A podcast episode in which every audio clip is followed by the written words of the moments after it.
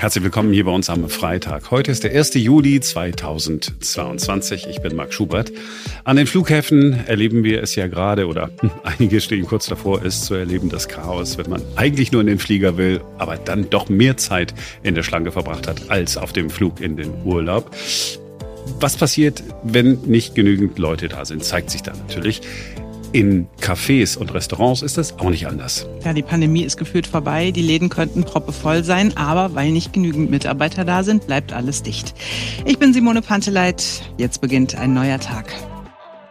Also wenn ich hier so bei mir in der Gegend rumlaufe und an den ganzen Läden äh, vorbeikomme, die Wahrscheinlichkeit ist extrem hoch, dass ich einen Zettel äh, sehe, Mitarbeiter gesucht oder wir suchen dich. Hilf, Hilfe gesucht, Aushilfe gesucht, Koch gesucht, dies gesucht, alles mhm. Mögliche gesucht. Das ist die Folge der Corona-Pandemie, haben wir alle äh, gelernt in den vergangenen Wochen. Ja, genauso ist es ja auch bei der Lufthansa und dem Bodenpersonal am Flughafen.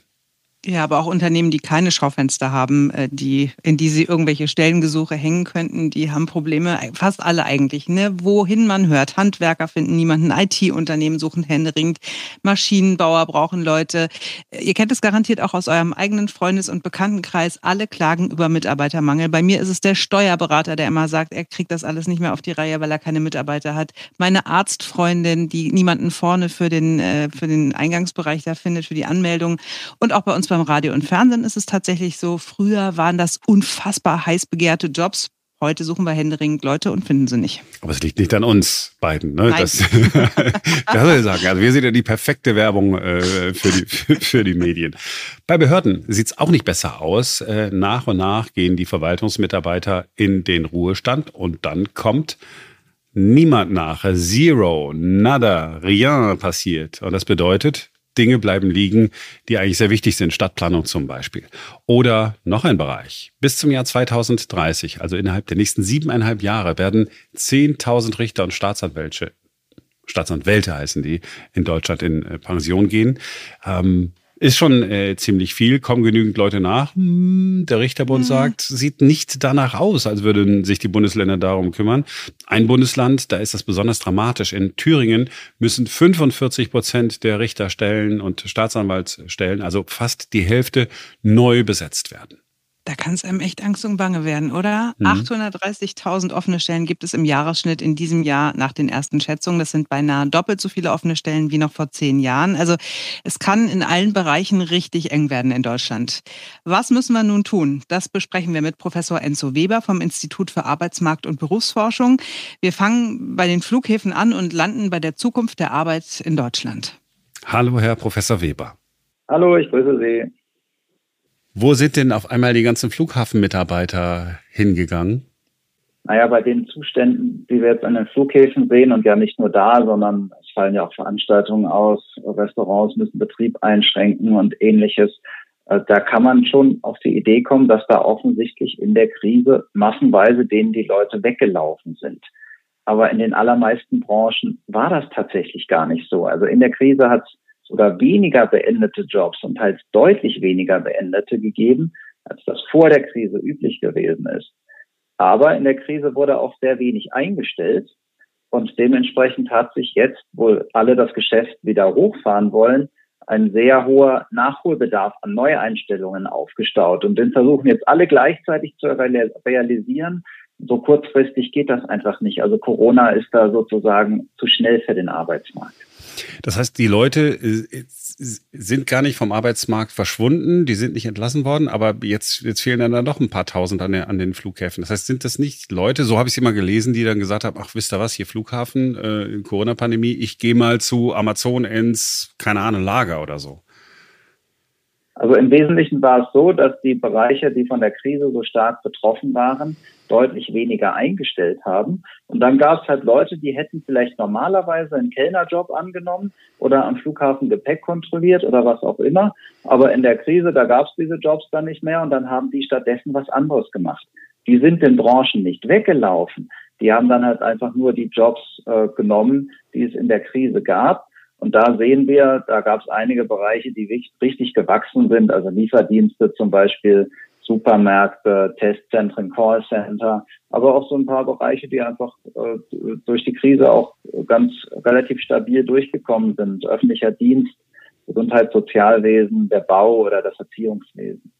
Sie haben jetzt in einige Bereiche angesprochen. Wenn wir mal über Corona hinwegsehen, wenn es irgendwie so geht, schon vor Corona haben Betriebe gesagt, oh, wir machen uns Sorgen, äh, dass wir keinen Nachwuchs finden. Wir machen uns Sorgen, dass wir kein Personal finden. Das heißt, dass wenn wir jetzt irgendwie es hinbekommen, äh, bis zum nächsten Jahr ein paar Leute am Flughafen einzustellen, das generelle Problem bleibt ja bestehen. Arbeitskräftemangel in Deutschland. Ja, wir haben eine ganz grundsätzliche Knappheit im Arbeitsmarkt mittlerweile und die hatten wir auch schon vor Corona. Also über Knappheit äh, äh, im, im Handwerk, in der Erziehung, in der IT, in der Pflege, da haben wir ja wirklich auch vorher schon drüber geredet und diese Zustände sind ja auch immer noch da. Hinzugekommen sind jetzt diese ganz akuten äh, Corona-bedingten Zustände, die auch der Kurzfristigkeit geschuldet sind, weil man so schnell einfach diese Personallücken nicht wieder schließen kann. Hinzu wird dann kommen, dass die Babyboomer jetzt in Rente gehen, also die am stärksten besetzten, äh, besetzten Jahrgänge in Deutschland. Und dann wird es nochmal richtig knapp. Ohne Zuwanderung würden wir bis 2030 fünf Millionen Personen im deutschen Arbeitsmarkt verlieren. Also da wird es erst richtig eng und da müssen wir deswegen gegensteuern. Sind das goldene Zeiten eigentlich für Arbeitnehmer? Immer wenn ein Gut knapp wird, in dem Fall reden wir von der Arbeit, äh, steigt der Preis. Wir erleben es gerade bei Gas äh, und, und Öl. Ist das äh, so eine Zeit, oder auf die wir uns einstellen können, wo die Löhne stark steigen, weil Unternehmen einfach versuchen, Menschen mit Geld zu locken? Also wir kamen aus den 2000er Jahren ja aus einer Zeit der Massenarbeitslosigkeit, wo die meisten Menschen über die Zeit beim Reallohn verloren haben. Das sah schon anders aus in den 2010ern, wo die Arbeitskräfte langsam knapper und knapper geworden sind. Da sind die Löhne stärker gestiegen und auch weiter durch die Bank, also nicht mehr nur für Hochqualifizierte, sondern für alle. Und es wurde auch mehr und mehr über Arbeitsbedingungen geredet, Arbeitszeitflexibilität zum Beispiel und anderes. Und da kann man davon ausgehen, dass das jetzt auch noch weitergehen wird. Also die Ansprüche sind da bei den Jobs, wo zum Beispiel Homeoffice möglich ist. Da werden diese Ansprüche heute ganz klar kommuniziert.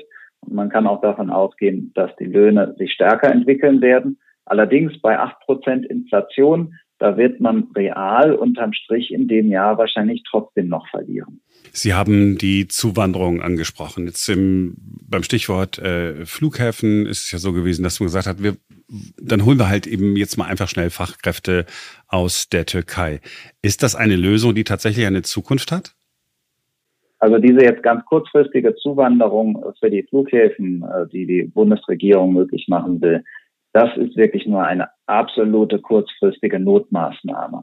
Was wir eigentlich brauchen, das ist ja kein kurzfristiges rein raus von Hilfskräften, sondern das ist eine langfristig ausgelegte Zuwanderung äh, mit einer offenen Zuwanderungspolitik, die auch klar auf qualifizierte Zuwanderung schaut und die dann auch von einer sehr, sehr guten Integrationspolitik begleitet ist. Denn am Ende kommt es ja darauf an, aus den Potenzialen der Menschen dann im Deutschland im Arbeitsmarkt das meiste zu machen. Und da arbeiten viele einfach noch unter den Möglichkeiten, die ihre Kompetenzen eigentlich hergeben würden. Von daher ja, Zuwanderung unbedingt. Aber was wir da für, gerade für die Flughäfen sehen, das ist wirklich nur eine ganz akute Notsituation.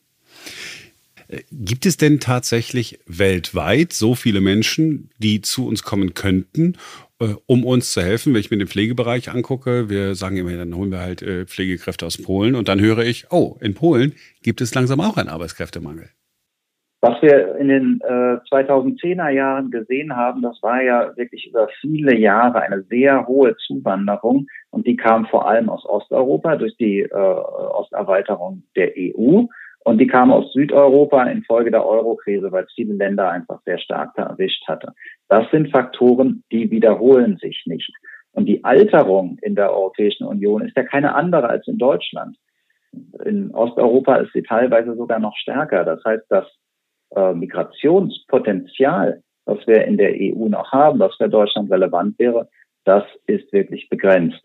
Wenn wir große Zuwanderungswellen generieren wollen, was wir müssen, um nicht zu schrumpfen, dann müssen wir jenseits der EU schauen. Und das wird nochmal eine größere Herausforderung für das Zuwanderungsrecht, aber natürlich auch für die Attraktivität, äh, die Deutschland dafür haben muss.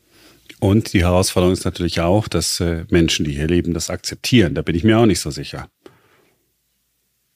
Ja, also wenn man sich anschaut, was für Zuwanderungszahlen wir bräuchten, zum Beispiel alleine um äh, den Arbeitsmarkt vor einer Schrumpfung zu bewahren, 400.000 Migrationssaldo pro Jahr. Aber das ist der Saldo. Also das heißt, so viel mehr Menschen kommen rein, als rausgehen.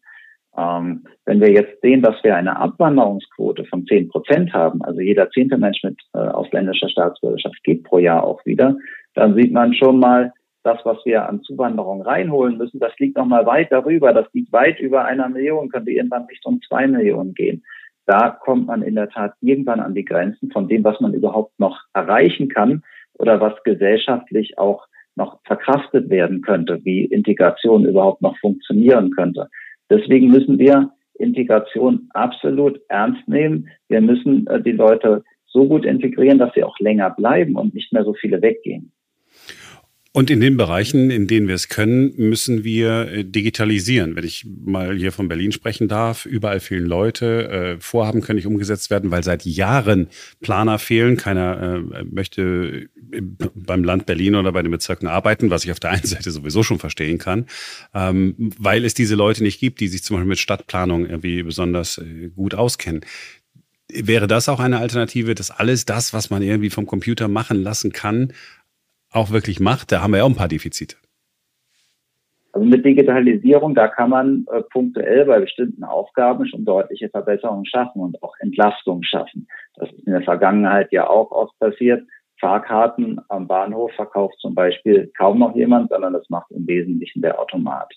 Die Knappheit insgesamt in der Wirtschaft, die bekämpfen wir damit aber nicht. Denn Digitalisierung, das haben viele Studien gezeigt, führt in der Summe nicht dazu, dass der Arbeitskräftebedarf sinkt. Dadurch geht uns also auch nicht die Arbeit aus. Aber Sie können bei bestimmt, ganz bestimmten Tätigkeiten, bei ganz bestimmten Anwendungen äh, da natürlich dann schon Abhilfe schaffen. Jetzt sind gerade die neuen Arbeitslosenzahlen rausgekommen, sind leicht gestiegen und da sagt äh, die Bundesagentur für Arbeit, das liegt daran, dass äh, Flüchtlinge aus der Ukraine jetzt in der Statistik mit erfasst werden. Das ist äh, erstmal der eine Punkt. Wir sind jetzt in diesem Monat bei 2,36 Millionen Menschen ohne Job gewesen. Jetzt mache ich mal, jetzt sage ich mal, 300.000 wären Flüchtlinge gewesen. Da bin ich noch bei zwei Millionen Menschen, die arbeitslos gemeldet sind, aber eigentlich arbeiten könnten. Sind das alles Menschen, von denen ich denken muss, okay, die werden halt immer arbeitslos äh, bleiben? Oder sind das nur so kurzfristige Effekte? Irgendwann sind die alle in der Arbeit. Also wir haben in der Tat noch gut zwei Millionen Arbeitslose in Deutschland. Da ist allerdings auch viel Sucharbeitslosigkeit dabei. Also stellen Sie sich vor, ein äh, bestimmter Prozentsatz, ungefähr 0,5 Prozent äh, der Beschäftigten verlieren halt ihren Job jeden Monat, weil da irgendwas dazwischen kommt. Wenn die jetzt einfach jeder nur ein paar Monate brauchen, um den nächsten Job aufzunehmen, dann haben sie insgesamt schon eine Sucharbeitslosigkeit von bis zu einer Million. Das ist gar nicht kritisch, sondern das ist einfach nur, weil es halt ein bisschen dauert, bis man den nächsten Job hat. Mhm. Dann haben sie die Langzeitarbeitslosigkeit wo dann strukturelle Probleme zusammenkommen, also niedrige Qualifikationen, gesundheitliche Einschränkungen oder auch die lange Dauer, die vielleicht dann doch irgendwann demotiviert, auch zu Stigma-Effekten führt. Also da haben sie dann wirklich die Probleme, Menschen wieder rauszubekommen. Und wir haben tatsächlich auch noch 200.000 Langzeitarbeitslose mehr als vor der Krise. Das heißt, da sollten wir wirklich hinschauen, den Menschen eine Chance geben, auch mit der Unterstützung des Jobcenters denn das kann für die drängenden Engpässe jetzt in vielen Bereichen dann auch durchaus was bringen. Ein weiteres Arbeitskräftepotenzial sind Frauen. Frauen, die erwerbstätig sein könnten, es aber nicht sind. Zum einen, weil sie tatsächlich nur in Teilzeit zum Beispiel arbeiten können, weil sie traditionell sich dann doch eher noch um die äh, Kinder äh, kümmern. Frauen, für die es keinen großen Anreiz gibt, arbeiten zu gehen durch äh, das Steuerrecht. Ist das tatsächlich ein Potenzial? Wir sehen ganz klar, Frauen gehen heutzutage mit im Durchschnitt einer besseren Qualifikation in den Arbeitsmarkt rein als Männer. Trotzdem macht die berufliche Entwicklung dann nach der Kinderphase normalerweise einen Knick. Da gehen viele in Teilzeit ähm, und kehren dann normalerweise auch, wenn die Kinder größer geworden sind, nicht unbedingt in Vollzeit zurück. Also das ist die Teilzeitfalle. Ähm, und da vergeben wir im Moment noch viel Potenzial. Da müssen wir noch bessere Unterstützung schaffen, also noch umfangreichere, flexiblere äh, Kinderbetreuungsangebote, auch Pflegeangebote, denn auch Pflege ist meistens am Ende immer noch Frauensache. Und wir brauchen eine flexible Arbeitszeitpolitik, wo man die Arbeitszeiten wirklich gut anpassen kann, im Lebensverlauf auch anpassen kann, auch möglichst in der Woche flexibel hat. Äh, und Homeoffice kann sicherlich auch was bringen. In vielen Bereichen ist das mittlerweile nach Corona üblich und das schafft eine Flexibilität, die dann auch durchaus den Umfang von Erwerbstätigkeit erhöhen kann. Und da müssen Arbeitgeber vor allen Dingen äh, auch umdenken, sagen Sie? Bei den Frauen, da gibt es noch erhebliches Potenzial und wenn man das heben will, dann muss man entsprechende Bedingungen schaffen. Teilweise ist das eine staatliche Aufgabe, zum Beispiel bei der Kinderbetreuung, aber Arbeitgeber können bei den Arbeitsbedingungen gerade sicherlich auch einen großen Beitrag leisten, um äh, Frauen für Jobs zu begeistern und auch um das überhaupt erst zu ermöglichen, äh, dass Frauen auch wieder in größerer Stundenanzahl dann tätig werden. Und das sollte unser Ziel sein, denn im Moment gibt es da Hürden und Hemmschwellen, die einfach für die berufliche Entwicklung nicht gut sind. Ja, klingt alles so äh, typisch deutsch Hemmschwellen. Gibt es denn irgendein Land in Europa, von dem Sie sagen, die machen es aber jetzt mal wirklich richtig? Äh, keine Ahnung. Dänemark, Schweden sind ja immer so die, die Beispiele. Alles, was gut läuft irgendwo, passiert dann auch genau in diesen Ländern. Ist das im Arbeitsmarkt auch so? Also es läuft in Deutschland schon einiges echt ziemlich gut. Also wenn wir uns mal die Erwerbsquoten von Frauen angucken, dann sind die richtig gestiegen und sind mittlerweile von denen der Männer nicht mehr weit weg. Auch die Erwerbsquoten von älteren äh, Menschen über 60 sind enorm gestiegen. Da war früher kaum noch jemand erwerbstätig. Heute ist es die Mehrheit. Also es ist in Deutschland wirklich nicht alles schlecht. Trotzdem, wir, wir müssen angesichts der Engpässe schauen, wo noch Potenzial ist. Und bei der Vollzeiterwerbstätigkeit von Frauen, da gibt es in der Tat zum Beispiel in skandinavischen Ländern durchaus auch Beispiele, wo man sich noch ein bisschen was abgucken kann. Und das nächste Potenzial hat unter anderem ja Christian Lindner mit ins äh, Spiel gebracht. All die, die jetzt schon Arbeit haben, machen einfach Überstunden oder ähm, die Rente. Wir gehen dafür alle später in Rente und dann haben wir das Problem auch ein bisschen, naja, nicht in den Griff gekriegt, aber ein bisschen abgeflacht.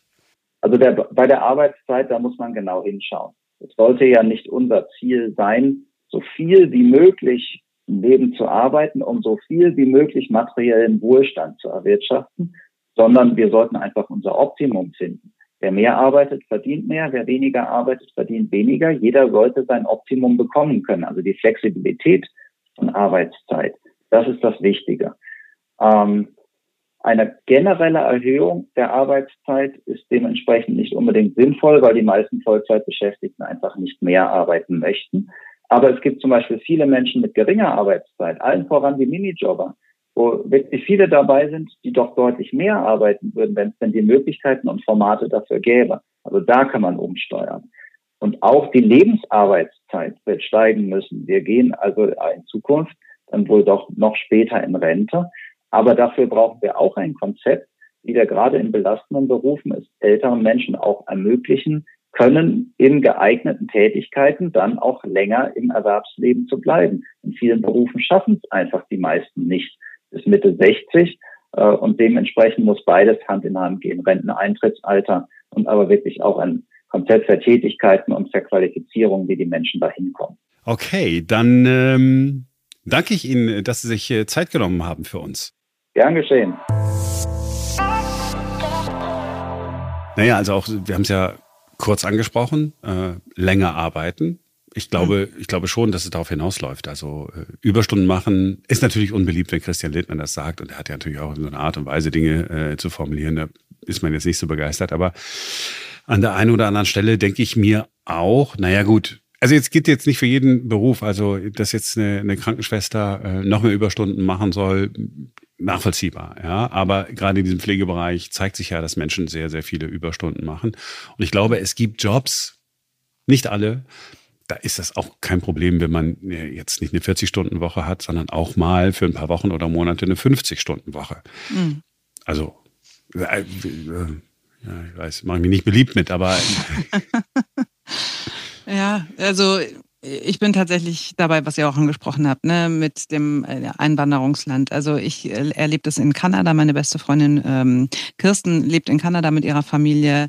Wenn man da ist, das ist halt äh, auch ein ganz anderer Spirit irgendwie. Ne? Da lebst, erlebst du Menschen aus allen Kulturen, aus allen Ländern und irgendwie ist da auch so eine so einen Bock drauf, ne? Die freuen sich, dass sie, also viele Menschen, ne, die sind da hingekommen, die sehen da eine Zukunft in diesem Land, ähm, die ergreifen ihre Chance, die halten sich an die Regeln, lernen die Sprache und ähm, machen dann eben auch all die Jobs, die die äh, Kanadier, die schon länger da sind, nicht machen wollen, ne? so im Reinigungssektor, in der Pflege und so weiter, im, im Service und so.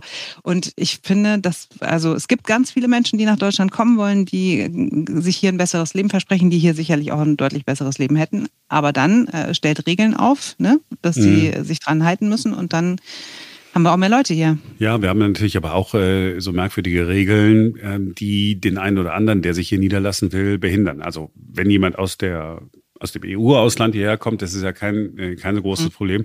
Aber jemand außerhalb der EU, dann muss man äh, mit den deutschen Behörden erst einmal zurechtkommen. Und äh, wir beide wissen, mit den deutschen Behörden kommen wir ja noch nicht einmal klar. Nicht, weil äh, wir nicht verstehen, was die von uns wollen, aber weil wir nicht verstehen, was sie von uns wollen äh, an der einen oder anderen Stelle. Da ist halt Deutschland eben auch kein Vorreiterland. Und natürlich Kanada, äh, USA, das sind ja klassische Einwanderungsländer, das ist ein ganz anderer Spirit. Alle sind da irgendwie Einwanderer, Klammer auf. Mhm. Äh, ne? Außer die Früher First Nations. Ja, ja, außer die First Nations oder aber selbst die sind ja immer mal eingewandert äh, über Asien. Aber ähm, natürlich ist das ein, ein ganz anderer Vibe. Wenn ich mir hier so vorstelle, ähm, Menschen aus anderen Kulturen, das will ich jetzt nochmal so betonen, kämen zu uns nach mhm. Deutschland. Ich weiß nicht, wie wohl die sich fühlen würden. Also äh, in dem einen oder anderen Bundesland. Das soll jetzt nicht die typische Ostschelte sein. Ne? Das will ich jetzt nicht sagen. Mhm. Und ich denke auch nicht, dass jeder im Osten irgendwie ein Ausländerfeind ist. Aber äh, wenn man durch so Thüringen läuft oder Sachsen-Anhalt, das ist jetzt nicht so, dass man dann sagt, wow, das ist aber jetzt ja hier äh, ein, ein super Spirit. Wenn du da mhm. dann landest, Pech gehabt. Gut, also vielleicht setzt da irgendwann auch mal, es ist sicherlich nur eines fernen Tages, aber irgendwann auch mal ein Umdenken ein, dass sie sagen, okay, scheiße, wir haben niemanden, der, äh, keine Ahnung, eben beim Arzt unsere Karte in den Automaten da steckt, um uns ab abzurechnen. Ne? Also ich kriege und ich kriege gar keine Termine mehr, weil da niemand an der Anmeldung sitzt. Ähm, Wäre dann doch ganz cool, wenn da irgendwie jemand säße und auch wenn es jemand ist, den ich vorher vielleicht gar nicht so unbedingt hier haben wollte. Aber also ich äh, wünsche mir halt sehr, natürlich muss ich noch ganz viel in Deutschland ändern. Ich wünsche mir, dass man einfach mal guckt, wie machen das diese klassischen Einwanderungsländer, ähm, wie holen die Leute dauerhaft ins Land, welche Regeln stellen die auf, dass das auch mit der Integration besser klappt, dass die Leute die Sprache lernen müssen, dass die Berufsabschlüsse, die sie in ihrem Heimatland äh, erworben haben, dass die anerkannt werden. Und das könnte doch auf jeden Fall eine Lösung sein. Dann bin ich auch überzeugt davon, die Firmen müssen flexibler werden, was ihr auch angesprochen habt, ne, was mobiles Arbeiten ja, angeht. Ja. Also ähm, da hat Corona so viel verändert und das macht ja auch ganz viel mit den jungen Leuten. Ne? Also das ist auch das, was ich immer wieder höre, mit egal mit wem ich mich unterhalte, so ja, die jungen Leute heutzutage und die sind alle so, da ist die Work-Life-Balance voll wichtig und das ist halt nicht mehr so wie, keine Ahnung, bei meinem Vater zum Beispiel oder bei meiner Mutter, die haben einen Beruf gelernt, sind damit irgendwie auch in Rente gegangen. Ähm, die jungen Leute heutzutage sagen sich, pff, mein Gott, also ganz ehrlich, wenn ich das jetzt hier bei euch nicht mache, dann mache ich es halt woanders. Oder ich werde einfach überall gesucht und genommen. Ja, und, und Work-Life-Balance ist aber echt auch äh, total cool. Die sind halt nicht so bekloppt und sagen, ja, wenn wir dann mal in Rente sind. Also diese große Sehnsucht äh, mhm. des Menschen. Hoffentlich bin ich bald so alt, dass ich mich in meinen Garten setzen kann und nichts mehr zu tun habe. Ist ja schon kompletter Wahnsinn. Ja, eigentlich, wenn man, ist eigentlich ein Armutszeugnis äh, äh für denkende Menschen. Und das machen die einfach nicht. Die wollen leben jetzt und Freude mhm. haben bei der Arbeit im Idealfall auch noch. Und das ist doch, ich, ich finde das super und ich finde das richtig cool, ähm, dass die Situation, was das angeht, sich für die so geändert hat, dass sie nicht in so in so so Mühlen reingeraten müssen und nur noch an Karriere denken, sondern einfach wissen, pff, wenn ich jetzt hier keine Karriere mache, mache ich das in zwei Jahren. Ich habe aber jetzt mal mehr Bock, um die Weltgeschichte zu reisen. Nehme meinen Laptop mit. Sensationell. Aber Tatsächlich, also ich stelle bei ganz vielen jungen Leuten fest, dass äh, die, die gar nicht mehr den Wunsch haben, sich eine Karriere aufzubauen. Also da, da spielt Arbeit überhaupt nicht mehr so eine große Rolle. Das ist einfach so, ne, auch diese, was ich bei, so empfinde bei der Arbeit, ne, so eine Befriedigung, weil man irgendwas cool gemacht hat, weil man erfolgreich ist, weil man auch finanziell erfolgreich ist und so, ne. Das ist überhaupt gar kein Anreiz mehr für ganz viele junge Leute erlebe ich, ne? Also ich meine, ich habe nur drei Kinder, die sind 18, 19, 20 und die haben Freunde und mit denen rede ich und wir haben Praktikanten beim Radio und so. Also ich kriege das ja schon relativ unmittelbar mit. Und bei vielen ist das gar nicht mehr so, pff, nee, also reizt mich jetzt nicht so, wo man aber sagt so, hey, aber du kann, man kann sich dann auch, ne, man kann dann auch cool reisen und sich Wünsche erfüllen und so. Und man natürlich musst du dich dafür aber auch anstrengen und musst ein bisschen was investieren und so. Und das ist dann mal so, no, nö, brauche ich nicht, ja, ganz ehrlich, also kriege ich auch anders hin oder ich werde YouTuber oder so. Ja. Ähm, und ich glaube aber auch, also ich, das, was ich meinen Kindern vermittle oder versuche zu vermitteln, ist immer, such dir irgendeinen Job, worauf du richtig Bock hast, weil nur dann kannst du auch richtig gut daran sein. Ne? Also lass dich nicht von mir in irgendwas reinquatschen, lass dich nicht vom Papa in irgendwas reinquatschen, von niemandem, von nicht von Oma oder auch von gar niemandem. Einfach such dir was, worauf du Bock hast und dann kannst du auch gut darin sein und dann wirst du auch gerne arbeiten, auch gerne mal vielleicht ein bisschen mehr arbeiten und dann wirst du auch äh, einfach ne, auch finanziell erfolgreich sein. Das Problem, glaube ich, ich habe mich neulich mit einer Frau unterhalten, die ist im Handwerk ähm, in irgendeiner wichtigen Position, ich weiß nicht mehr genau, welche Position hatte, aber die halt auch gesagt hat, ne, es gibt halt so einen Akademisierungswahn in Deutschland. Also Eltern, Schulen, Lehrer quatschen die Kinder alle in Richtung, du musst Abitur machen, du musst auf jeden Fall studieren, sonst kannst du nichts werden. Und ähm, dann lese ich, dass für ein Drittel der jungen Leute das gar nichts ist. Die sagen halt, nee, ich will aber mit meinen Händen was arbeiten und was Praktisches machen und ich habe gar keinen Bock auf Studium und die brechen dann ihr Bachelorstudium wieder ab.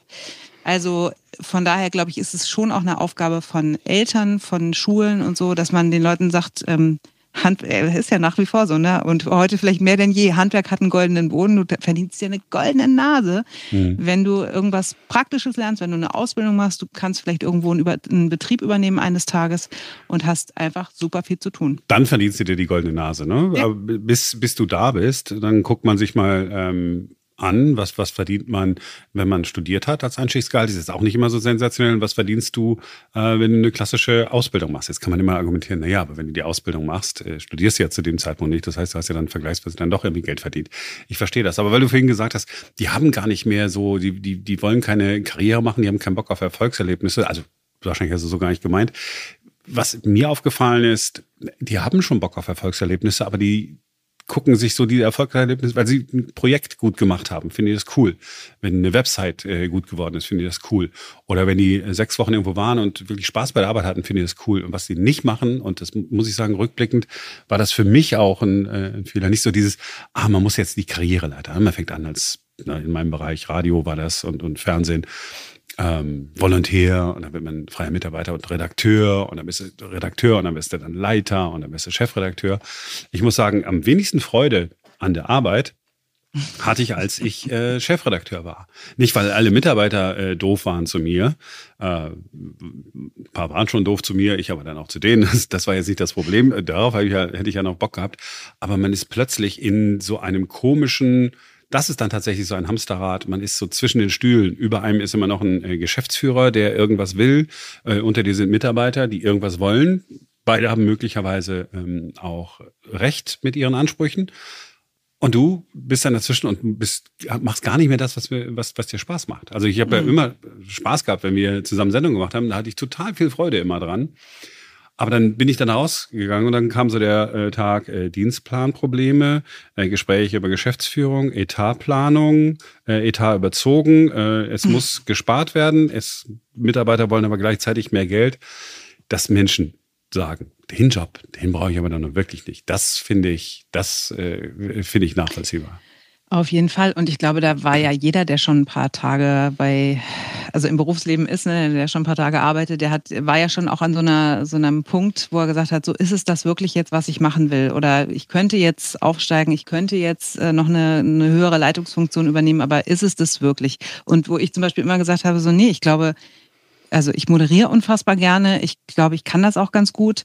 Und äh, wenn ich jetzt irgendwie in die, in die, äh, weiß ich nicht, Führungsetage weiter hochkletter, dann, dann zerreibe ich mich, genau das, was du beschrieben hast, und kann aber gar nicht mehr das so richtig machen, was ich machen möchte. Also lasse ich es einfach. Ne? Also, aber ja, weiß auch nicht. Also ich glaube, auf jeden Fall wird in vielen Punkten ein Umdenken stattfinden müssen, wenn wir nicht irgendwann dastehen wollen und sagen, äh, und dann sagen müssen, ja, schade, wir haben niemanden, der unsere Alten pflegt, wir haben niemanden, der in den Krankenhäusern arbeiten kann, wir haben keine Reinigungskräfte, wir haben niemanden bei der Müllabfuhr, wir haben niemanden, der uns ein Badezimmer einbauen kann oder keine Ahnung, ein Kloschüssel ist kaputt gegangen. Mhm. Es gibt aber niemanden, der weiß, wie das geht. So, ne? Ja, und, und vielleicht auch eben äh, weg von diesem äh, Festangestellten-Denken. Ja, das mhm. hier, ne, 40-Stunden-Woche, 38,5 Stunden Woche, noch einmal in bestimmten Berufen sicherlich vernünftig, wenn es körperlich an die Grenzen geht. Aber warum soll nicht jemand, also Stadtplaner in Berlin, habe ich ja auch kurz äh, angesprochen, ja, jeder Bezirk sucht die irgendwie, findet sie irgendwie nicht, weil natürlich, wenn ich jetzt heute von der Uni käme und hätte das irgendwie studiert und könnte das, würde ich überlegen, Moment, mache ich irgendwas Cooles im Bereich Architektur oder so? Oder ähm, setze ich mich in so eine Behörde, in eine dysfunktionale Behörde und äh, mache Papierkram? Da muss man mhm. vielleicht nämlich auch mal sagen, pass mal auf, wir brauchen hier überhaupt keine Leute, die hier fest angestellt sind, sondern wir brauchen Leute, die wir für dieses Projekt und jenes Projekt holen.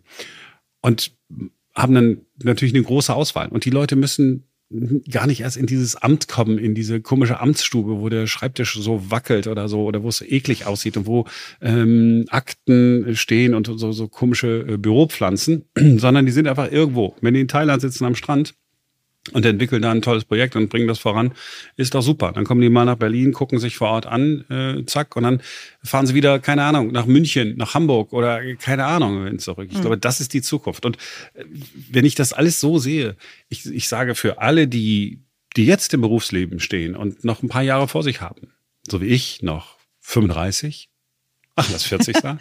ja. Okay, wow. Oder so wie du, noch mehr, die die können jetzt theoretisch immer noch alles machen. Wenn du wolltest, könntest du jetzt sagen, ich, ich, ich, ich, ich kümmere mich um Computerprogramm. Ja, weiß ich nicht, ob du da ein Talent hast. Also wenn ich mir die Decken angucke, die du häkelst, da wünsche ich dir, dass du besser schreinern kannst als häkeln. Obwohl das handwerklich, glaube ich, gut gemacht ist. Die Farbauswahl ist halt eine Katastrophe. Aber theoretisch könntest du sagen, ich will jetzt äh, Computerprogrammiersprache lernen. Dann lernst du das. Vielleicht brauchst du ein bisschen länger, als wenn du jung wärst. Und dann könntest du tatsächlich ein Computerprogrammierer werden. Hm. Hochbezahlte Leute, überall gesucht. Dann, dann wirst du wahrscheinlich aber in die USA gehen, weil sie dir dann dreimal so viel Geld geben in Kalifornien. Aber Geld ist ein Stichwort. Also äh, einmal ganz kurz noch, ich finde es, ähm, das finde ich irgendwie tatsächlich ein bisschen sexy, diese Aussicht, ähm, ich muss mir um meine Zukunft eigentlich keine Sorgen machen. Ne? Also wenn ich nicht schwer krank werde oder sonst irgendwas Schlimmes passiert, äh, beruflich kann mir eigentlich nicht viel passieren, weil ja, kann sein, dass mein Arbeitgeber irgendwann sagt, kann ich mir nicht mehr leisten oder wir sind pleite gegangen oder so, aber äh, ich werde immer irgendwo was finden, wo ich, wo ich, wenn, ja. ne, wo ich eine Brötchen verdiene. Aber ich glaube, genau das ist auch der Punkt, ne, mit dem Geldverdienen dass auch da Arbeitgeber äh, umdenken müssen, nicht nur was das mobile Arbeiten anbelangt, sondern auch dann beteilige deine Leute an, an erfolgreichen Sachen. Ne? Also wenn die also äh, motiviere sie dazu, Dinge zu erfinden, Dinge äh, neu anzustoßen, neue Projekte zu machen und dann sag aber auch ne, nicht, du kriegst jetzt die 3.500 Euro im Monat, das muss reichen, sondern sag, wenn das Projekt erfolgreich läuft, dann kriegst du 10 Prozent davon ab oder so. Und dann, glaube ich, sind Leute ganz anders motiviert, auch für diesen Arbeitgeber gerne noch zu machen. Und also mich würde das zumindest viel mehr motivieren, als wenn man mir irgendwie eine Tischtennisplatte dahinstellt oder äh, Freitagnachmittag um vier einen Kasten Bier, von dem ich sowieso nichts habe, weil ich Freitagnachmittag um vier nicht mehr da bin, weil ich ja schon um vier morgens Da ist ja schon ein Kasten Bier drin. Aha, schön wär's. Ja. Nein, aber ne, also ich glaube auch da müssen Arbeitgeber einfach umdenken und gucken, wie sie äh, oder überhaupt Firmen, dass sie möglicherweise nicht mehr ganz so viel äh, Geld selbst verdienen, sondern einfach um den Laden weiter, weiter am Laufen halten zu können, ihre Mitarbeiter mehr dran partizipieren lassen. Ja, und das, die Bundesregierung arbeitet ja gerade dran, da mehr Möglichkeiten äh, zu schaffen, also mehr äh, Freigrenzen, also die Freigrenzen anzuheben, dass man Menschen an Unternehmen beteiligen kann, ähm, ja. was dann auch äh, steuerlich begünstigt oder sogar steuerbefreit ist. Das ist ja genau der richtige Weg. Und natürlich ist es so, wenn wir sagen, Arbeitgeber, die sollten das irgendwie tun. Die Arbeitgeber, die es jetzt noch nicht machen, äh, werden erleben, dass es andere machen. Ja, und dann äh, hast du keine Wahl mehr. Äh, wir, gedanklich müssen wir uns von all dem verabschieden, äh, was Festanstellungen angeht, in vielen Bereichen. Ähm, in einigen Bereichen äh, bietet sich eine Festanstellung äh, natürlich an. Also wenn ich äh, ein Krankenhaus habe, ja, und da hätte ich schon ganz gerne, dass der eine Arzt dann auch ein bisschen länger da ist, der die anderen Ärzte anleiten soll, also der Oberarzt oder der Chefarzt, fände ich schon irgendwie ganz gut. Aber selbst da äh, ist es so, wenn es einen Spezialisten gibt, der durch die Weltgeschichte fliegen würde, wäre mir auch egal, ob der mich operiert, Hauptsache er kann mhm. sein Ding, ne? Ich glaube, man muss den Leuten auch die Wahlmöglichkeit geben. Ne? Es gibt bestimmt ganz viele Leute, die sagen, ähm, ich möchte gerne festangestellt sein, weil ich möchte gerne die Sicherheit haben, ne, dass jeden Monat Summe X auf dem Konto ist. Genauso wie es Leute gibt, die sagen, Homeoffice ist nichts für mich, ich möchte gerne weiter in die Firma gehen. Ich brauche da äh, Austausch mit Kollegen, weil ich sonst gar nicht so richtig gut funktioniere. Also ich glaube, das muss ich halt Wir müssen es ja nicht um 180 Grad wenden, aber du musst den Leuten die Möglichkeit geben, wenn sie im Homeoffice arbeiten wollen, dann lass sie im Homeoffice arbeiten. Und wenn sie äh, sagen, ich bin aber lieber freier, dann lass sie frei arbeiten. Ja, wenn wir uns angucken, äh, welche Projekte wir so machen, ne? also es ist ja auch so, dass wir jetzt äh, nicht immer einen Acht-Stunden-Tag haben, aber frei gewählt, niemand hat uns äh, dazu gezwungen. Und es sind immer Dinge, von denen wir sagen, ah, okay, da haben wir aber Bock drauf. Ach, das ist aber interessant. Ah, das, das kann man ja mal ausprobieren. Und wenn man dann feststellt, okay, ähm, da, jetzt brauche ich mal eine Pause, dann macht man halt mal eine Pause. Apropos wow. Pause. Das war wirklich eine ja. sehr geschickte Überleitung. Oder? Wie lange hast du darauf umgedacht? Gar nicht, ist mir spontan eingefallen. So bin ich, Simone. Ich bereite mich einfach Applaus, nie vor und bin genial aus Applaus, mir selbst heraus. Ich weiß das, deswegen schätze ich dich ja seit vielen Jahren schon so sehr. Oh Gott. Jetzt klingt es ein bisschen wie Abschied für immer. Ähm, nee, aber äh, Pause, Abschied. Ja, also, ähm, das war's für heute. Das war's auch erst einmal für die nächsten Wochen. Wir gehen nämlich jetzt in die Sommerpause. In Deutschland sagt man immer in die wohlverdiente Sommerpause. Ähm, das müsst ihr entscheiden, ob sie wohlverdient ist oder nicht. Genau, oder wir sagen, oh, nee, tatsächlich ist auch eine Erleichterung für alle Beteiligten. Kann ja auch sein. Ja, kann ja, du, ganz ehrlich. Also ich hatte den Eindruck früher, dass Leute immer ganz froh waren, als ich noch Chef war, wenn ich im Urlaub war. Muss ich ganz ehrlich sagen. War mein Eindruck. Äh, so. Also, ähm, wie lange, wie, wie lange war jetzt Pause? Ich vergesse es immer. Es waren sieben Wochen. Sieben Wochen. Mhm. Also, es gibt in den kommenden sieben Wochen, das ist die gute Nachricht, ihr wisst es, und das ist ein ganz blöder Spruch, natürlich jeden Tag einen neuen Tag, aber eben keinen Podcast zu dem neuen Tag. Wenn zwischendurch mal irgendwie was äh, Spannendes passiert, bei uns in der Podcast-Familie äh, sind ja auch noch andere Podcaster unterwegs. Die meisten äh, machen auch eine Sommerpause und fahren weg und gucken dann irgendwie aufs Meer und machen gar nichts und trinken äh, ein Glas zu viel. Wenn da aber doch mal ein interessanter Podcast dabei ist, dann würden wir den veröffentlichen. Aber ansonsten ist das äh, ähm, jetzt äh, unser Abschied heute in den, jetzt sag ich doch, wohlverdienten Sommerurlaub. Und ähm, wir sammeln uns ein bisschen. Wir sind dann äh, wieder für euch da in sieben Wochen. Am 22. August müsste das sein. Und äh, eine kleine Bitte an dieser Stelle, ne? wenn ihr jetzt diesen Podcast hört und wisst, die nächsten sieben Wochen passiert wahrscheinlich erstmal nicht so viel auf, äh, auf unserem Kanal, also in unserem Podcast. Ähm, vielleicht habt ihr ja Anregungen oder Wünsche oder mm, Lobkritik, keine Ahnung wie, wo ihr sagt, ach, ich würde mir eigentlich wünschen, dass die mehr das und das noch machen oder dass die weniger das und das machen oder so. Also wir würden die Zeit auch nutzen, um auch mal ein bisschen in uns zu gehen, was wir an diesem Podcast vielleicht noch zum, zu eurem und unserem Vorteil verändern könnten. Also gerne Feedback geben. Schreibt uns einfach eine E-Mail an podcast.einneuertag.de. Richtig, Marc? Oder ist es E-Mail at einneuertag.de? Simone. Komm. Genau, ja. Ja, genau. Also schreibt uns einfach und ähm, wir freuen uns auch über Bewertungen bei Apple Podcasts zum Beispiel. Wenn ihr da äh, vier oder fünf Sterne für uns übrig hättet, das würde uns wirklich viel bedeuten. Ansonsten hören wir uns dann wieder am 22. August 2022, denn dann ist wieder ein neuer Tag. Bis dahin, schönen Urlaub.